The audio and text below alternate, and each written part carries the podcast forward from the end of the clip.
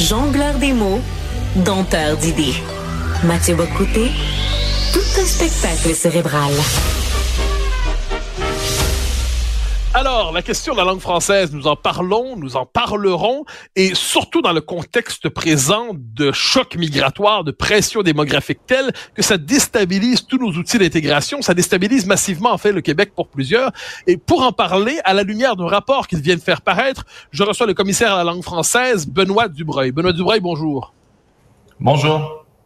Alors, question première, vous avez publié votre rapport et j'ai eu l'impression, le, survolant, regardant tout ce qu'on en disait, que l'écart entre ce que le Québec fait en ce moment pour franciser et les moyens nécessaires pour réussir la francisation, mais c'est un écart absolument monstrueux. Oui, ben, écoutez, ce qu'on a voulu faire à travers le rapport, c'est donner vraiment aux, parlementaires et au public un, aperçu de la, de la, situation au sein de l'immigration temporaire, parce que c'est un phénomène qui est quand même relativement euh, nouveau au Québec. On n'était pas habitué d'avoir une proportion aussi importante de la population qui était sur un statut temporaire. Donc, euh, essentiellement, c'est ce qu'on on, a examiné. Il y a environ 6% de la population aujourd'hui euh, qui est sur un statut temporaire, 5 à 600 000 personnes, et puis il y en a environ le tiers qui ne parlent pas français. Ce que l'on montre aussi, c'est que les gens qui ne parlent pas français, bien souvent, ils ont une chose en commun, c'est que la plupart d'entre eux connaissent l'anglais et, euh, et fonctionne en anglais aussi, notamment au, au, travail. Donc ça, on a un portrait. on, quand on parle d'immigration temporaire, ça regroupe plusieurs types de, de, catégories. Donc on y va vraiment catégorie par catégorie. On montre quelles sont les dynamiques qui sont à l'œuvre et qu'est-ce qui se passe exactement. Alors, premier élément, donc vous nous dites, euh, vous, cherchez, vous cherchez à faire le portrait.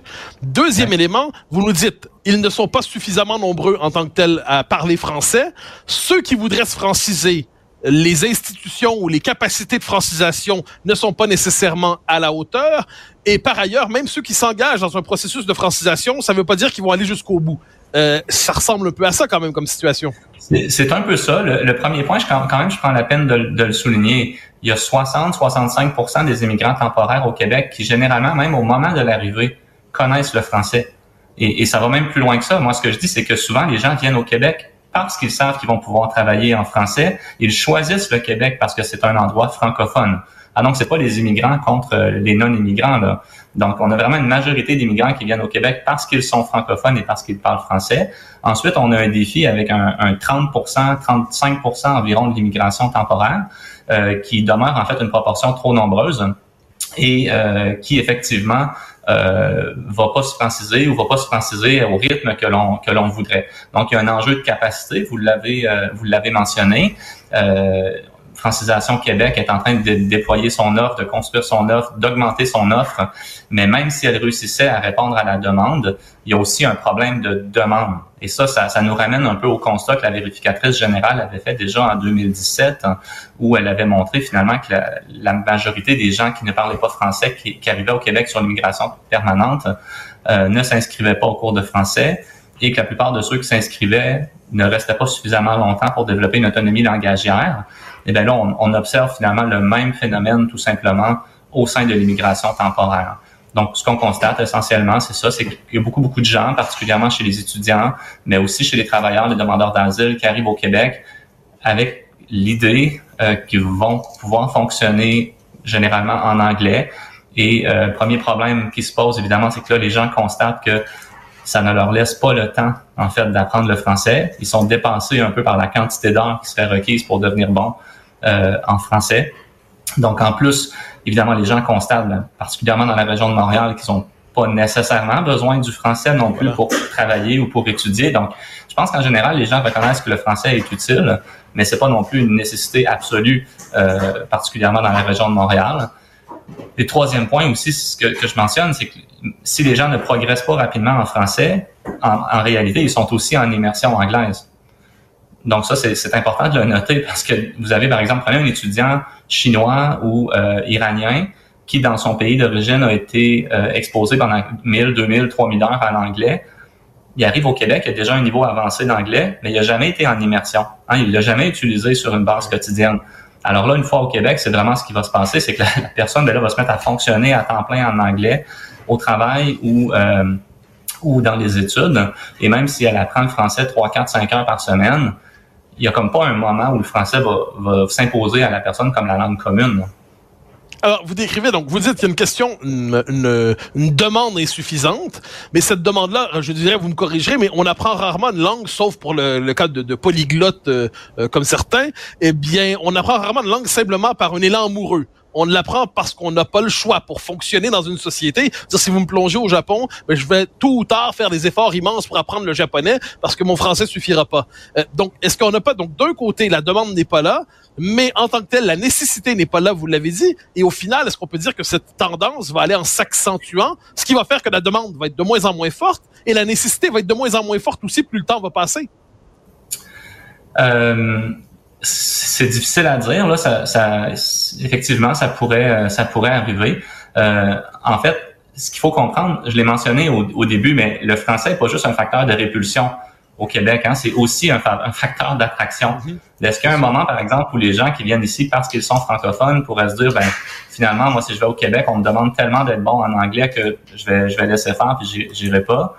Euh, Est-ce qu'on pourrait avoir moins de francophones puis plus de gens qui viennent sachant qu'ils vont pouvoir fonctionner en anglais. Donc, euh, la question, euh, la question se, se pose. Euh, c'est pour ça un message principal que je que que je lance en fait avec ce rapport-là, c'est que si on veut vraiment stabiliser la situation du, du français dans, dans l'espace public, il faut s'assurer d'avoir une immigration temporaire qui est davantage francophone euh, à l'arrivée et que les gens qui ne parlent pas déjà français à l'arrivée vraiment s'engagent de manière beaucoup plus euh, précise dans, des, dans, dans un cheminement d'apprentissage. C'est ce que l'on voit, c'est que les, les gens euh, sont surpris en fait du temps que ça prend pour apprendre une langue, sont surpris de la lenteur des progrès qu'ils font lorsqu'ils s'inscrivent à temps partiel. Ben, il y a un problème de planification à ce moment-là où il y a un problème de communication. Les gens visiblement n'avaient pas la bonne information ou n'avaient pas compris un peu c'était quoi le niveau d'effort. Euh, je pense qu'il y a des gens, des fois, qui apprennent des langues quand ils sont enfants, qui sont exposés pendant 10 ans, 15 ans à travers le réseau scolaire, puis qui se disent, ben, j'ai réussi à apprendre l'anglais, donc je vais, donc je vais réussir à apprendre le français. Mais là, c'est un contexte complètement différent quand on est un adulte puis qu'on a un agenda qui est bien chargé. Réussir à dégager une heure ou deux heures par jour pour étudier quand on a d'autres engagements, c'est, pas si facile que ça. Puis moi, je, je constate que les gens sont surpris de voir qu'ils n'y arrivent pas, alors que c'est très prévisible. Alors, vous proposez des mesures, des solutions, justement, pour réussir à améliorer la situation en matière de répartition des demandeurs d'asile, comme on appelle ça, euh, en matière aussi euh, les exigences de francisation des uns des autres. Quelles sont globalement les grandes propositions que vous euh, réclamez, euh, en fait, que vous faites dans l'espace public? Et vous, je crois que vous les chiffrez aussi, combien ça pourrait coûter? Mais d'abord, en tout, quelles sont vos propositions? Il y a trois grandes composantes hein, du côté de l'immigration temporaire. Donc, il y a les étudiants qui deviennent ensuite des diplômés parce qu'ils ont accès à un permis de travail ouvert. Ensuite, vous avez les travailleurs de différentes catégories, dont les plus nombreuses vont être les, gens sur des permis euh, fermés. Euh, et finalement, vous avez les demandeurs d'asile. Donc, pour les travailleurs et les étudiants, la, la recommandation, c'est vraiment d'accroître les mesures incitatives pour les universités et pour les employeurs les inciter encore plus à aller chercher des gens qui parlent déjà français avant d'arriver. Ou et ensuite de demander aux gens, ben, si vous ne parlez pas déjà français avant, avant d'arriver, on va vous demander de faire au moins quelques mois de français avant de vous donner votre permis de travail ou dans le cas des étudiants, avant de vous donner le droit de travailler hors campus. Et ensuite, il faut rehausser le niveau demandé pour un renouvellement de, de, permis. En ce moment, ce qui se passe, je vais vous donner le cas des étudiants. Les gens peuvent arriver au Québec, ils n'ont aucune exigence en matière de connaissance du, du français euh, et euh, vont pouvoir travailler 20 euh, heures semaine pendant leurs études. Au terme de leur diplôme, on va leur donner un permis de travail de trois ans ouvert. Donc, ce qu'on constate, c'est qu'il y en a une proportion importante qui vont rester au Québec pendant 5, 6, 7 ans souvent leur motivation dès le départ, c'était de devenir résident permanent. Et là, ils s'aperçoivent au bout de 5, 6, 7 ans, ben là, que leur français est pas assez bon. Et euh, là, il y a comme une amertume, en fait, qui, apparaît, puis ça crée une tension, un goulot d'étranglement aussi pour le passage à l'immigration euh, permanente. Euh, parce qu'évidemment, je pense que de façon générale, on s'entend que les étudiants qui viennent ici, qui diplôment de nos universités, c'est quand même un bon bassin de recrutement pour l'immigration il y a une sorte de consensus autour de ça, mais encore faut-il que la personne ait euh, vraiment, se soit vraiment intégrée, euh, soit en mesure de joindre le marché, de se joindre au marché du travail en français. Donc, ça, c'est pour les, euh, les universités et, euh, et, les employeurs. Dans le cas des demandeurs d'asile, à ce moment-là, bien évidemment, vous connaissez le débat qui, est, qui est en cours, qui est assez animé et qui soulève des questions de collaboration fédérale-provinciale. La proposition, c'est de tenir compte vraiment là, dans la répartition des demandeurs d'asile à l'échelle canadienne des compétences linguistiques. Donc, il semble y avoir un consensus, on dirait du moins au gouvernement du Québec, disons, à l'Assemblée nationale du Québec, concernant l'idée qu'il faudrait mieux répartir les demandeurs d'asile à l'échelle canadienne. Il n'y a pas vraiment de, de, de, de, mécanisme précis pour l'instant qui semble avoir été proposé là, par les partis politiques. Donc, moi, ce que je dis, c'est considérant à quel point ça coûte cher de justement euh, franciser des demandeurs d'asile, euh, à quel point ça coûte très cher, en fait, parce qu'en ce moment, on sait que les gens ne sont pas en francisation. Là.